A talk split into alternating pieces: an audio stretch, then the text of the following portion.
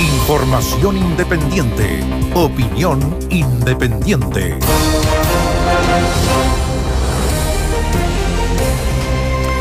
El coronavirus no ceja. Hoy día se conocieron más de 7.800 contagios nuevos, 193 muertos.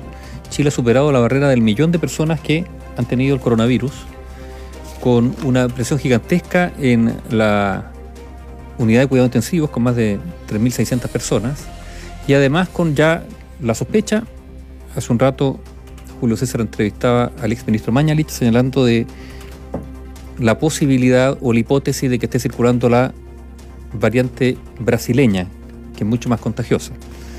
Eh, y se han adoptado medidas muy, muy drásticas que, claro, que ya empiezan a generar algún tipo de ruido. ¿Por qué? Porque, bueno, se van a parar muchas actividades y es lo que la autoridad sanitaria considera que es imprescindible hacer para evitar el aumento de los contagios. Recordemos que en algún momento se dijo que existían permisos esenciales para 4 millones de personas que tenían permisos para circular diariamente por sus labores esenciales. Eso también se ha vuelto a, a restringir en la, en la medida que ha habido una especie como de redefinición de las labores esenciales. Hemos tenido muchísimos llamados auditores a quienes les agradecemos, porque claro, se ven en la situación de, de que tenían permiso y que tal vez ahora no los tengan. Pero la situación es muy, muy apremiante y, lo que tú mencionabas, Tomás, ayer, por ejemplo, sobre todo lo que se refiere al trabajo de la unidad de cuidado intensivo. Eh, hoy día se mencionó lo que es una unidad de cuidado intensivo, son seis camas, tienen que tener un, un número determinado de profesionales, en turnos de 24 horas las unidades de cuidado intensivo no pueden dejar de funcionar y por lo tanto también hay un adiestramiento de personal que no es fácil, pero además ya el personal que está adiestrado para esto lleva un año trabajando sin parar en jornada extenuante y además con un estrés, con una presión emocional, psicológica fuertísima porque están efectivamente en lo que se denomina la primera línea en el combate con, con una pandemia que está causando verdaderamente estrago. No, no, no es nada de, para conformarse. ¿eh? Pero lo que está ocurriendo en Europa también es muy preocupante. La ola que está viviendo Europa, ¿y por qué es preocupante? Porque se debe a las nuevas cepas. Europa, en algunos países, se estima, por ejemplo, que más del 90% de los nuevos contagios es la cepa británica. ¿Qué pasó? Ya está apareciendo, una, la, la, cepa brasileña también ha sido detectada en, en Europa y por lo tanto la situación no es para nada alentadora. La verdad es que eh, en Europa la segunda ola ha sido más grave que la primera ola. Esta ya es la tercera, dicen. ¿eh? Eh, claro. Eh, esta ola, digamos, es más grave que la primera. Y no cabe la menor duda que esta ola, la nuestra, que es la segunda, es más grave que la primera. Es verdad que hubo mucha mortalidad en la primera ola. Muchísima mortalidad en la primera ola.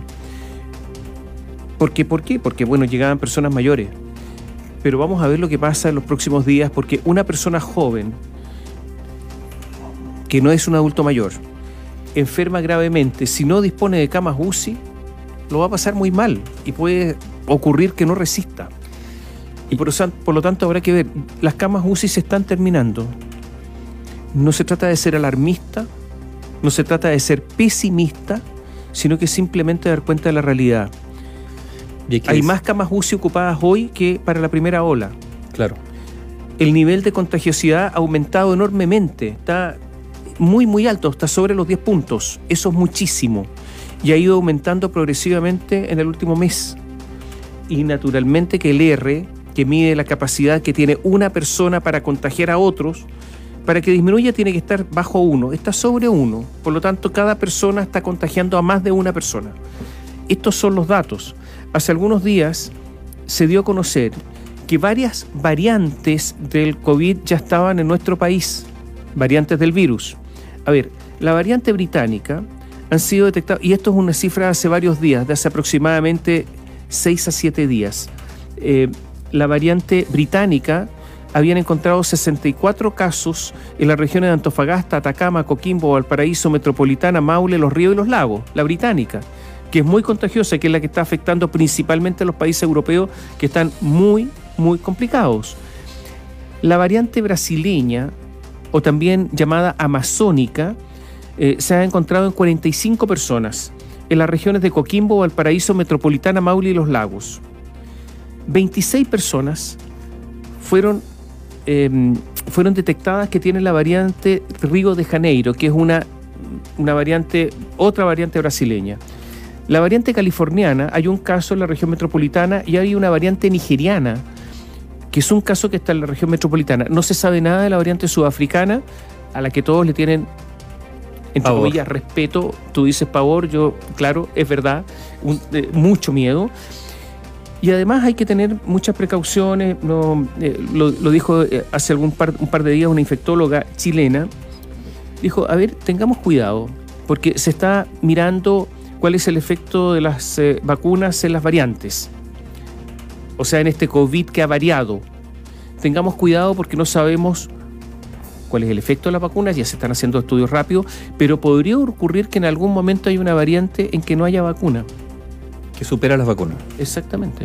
No haya Que vacuna. sea inmune a las vacunas. Exactamente, que no haya una vacu- vacuna eficiente. Bueno, pero sin, sin que todavía ocurra eso, yo quiero nuevamente recordar lo que dijo Angela Merkel, la canciller alemana, lo dijo la semana pasada, si no me equivoco, ¿no?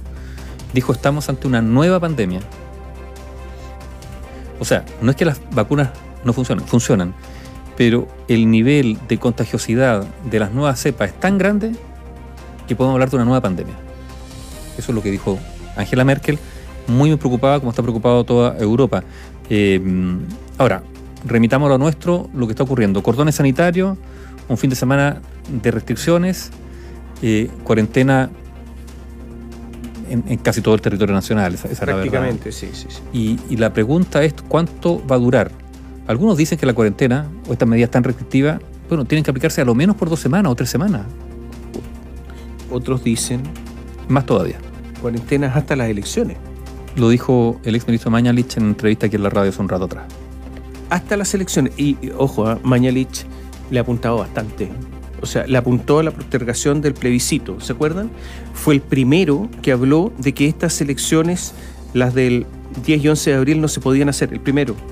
O sea, ha tenido ojo en este tipo de cosas y yo diría que si está diciendo él cree que tenemos que tener cuarentena hasta las elecciones porque la situación está muy muy desfocada. A mí lo que a ver, ¿qué es lo que preocupa, Nivaldo? Que el efecto que hoy día hay sobre el sistema sanitario, sobre el sistema de salud, esta presión enorme. La clínica alemana ya no tiene cama. La clínica Las Condes ya no está teniendo camas. Entonces, esta presión gigantesca y y yo hablo de estas clínicas porque imagínense lo que pasa en los hospitales públicos. Entonces, esta presión gigantesca es la consecuencia de los 5.000 casos diarios y se manifiestan 10 a 15 días después. Pero resulta que ahora Estamos en 7000. estamos en 7.800. ¿Qué va a pasar? Porque resulta que están aumentando los casos diarios que tienen, o sea, las personas contagiadas que tienen que ir a UCI diariamente están aumentando alrededor de 40, 45, 50 en algunos casos. Digamos entre 40 y 45. Camas adicionales todos los días. ¿Cuántas camas quedan? Poco más de 100. Estamos absolutamente apretados. Si no hay reconversión de camas, si no se logra reconvertir, encontrar camas, encontrar personal, contratar médicos que hayan pertenecido a las UCI, que estén jubilados, médicos, no va a ser posible. Y de hecho ya hay algunos médicos que están diciendo que podríamos encontrarnos con personas en ambulancia, esperando ser atendidas. Ya hay personas en urgencia, o sea, urgencias se han transformado en UCI porque no pueden ser trasladados a las camas UCI propiamente tales, eso ya está ocurriendo. Y por lo tanto, en los próximos días a lo mejor podría ocurrir cualquier cosa. Entonces hay que cuidarse. Todo esto, Nivaldo, frente a otro panorama esta mañana. Cuando estábamos en el radiograma matinal, las carreteras repletas en la mañana saliendo de Santiago, bicicleta, eh, motos de agua, eh, maleta. ¿Cómo se Bueno, entiende este panorama que estamos nosotros contando frente a lo otro? Bueno, es difícil de explicar, pero es muy difícil de explicar porque son los mismos que después exigen medidas más drásticas, salvo quieren medidas más drásticas, pero que no les toquen a ellos. Es así. Y, hay una imposibilidad, bueno, de fiscalizar. Se, dice, requieren más fiscalizaciones. Bueno, porque no, se, no puede andar un, no podemos vivir una sociedad con un policía, digamos, al lado de cada ciudadano.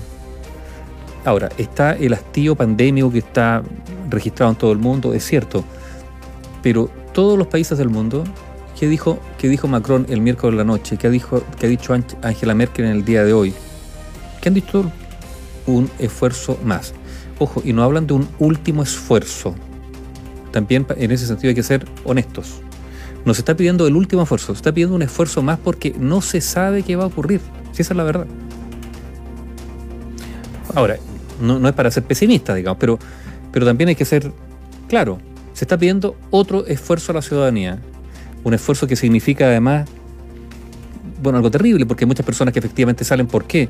Bueno, porque día a día ganan su sustento en la calle. Eso es una verdad. Vendedores ambulantes, por ejemplo. Pero vendedores ambulantes, gente que tiene sus pegas, sus pololos, que, que, que- que vive de, de- de atender, digamos, en un, en un pequeño, en un pequeño emprendimiento, que ahora va a estar cerrado y por lo tanto la situación se va a poner complicada para muchos. Claro, pero las personas que salen en auto a las segundas casas no es este el caso. No, no, no, por eso, por eso hay que distinguir. Hay que distinguir. Y, y también, si uno quiere un país libre, con libertades, como mucha gente reclama, ¿no? Eso no es eh, armónico con un país con policías todos los días. O sea, la libertad significa Claro. que uno se autorregula, uno cumple. O sea, un país con libertades no tiene policías en las calles a cada rato y a, ca- y a la vista de cada uno. Eso no existe, no es así. Entonces, bueno, si se quiere libertades, cada uno tendrá que cumplir y será responsable. ¿Hacemos un alto? ¿Volvemos con las noticias? Volvemos. Análisis sin compromisos. Opinión independiente.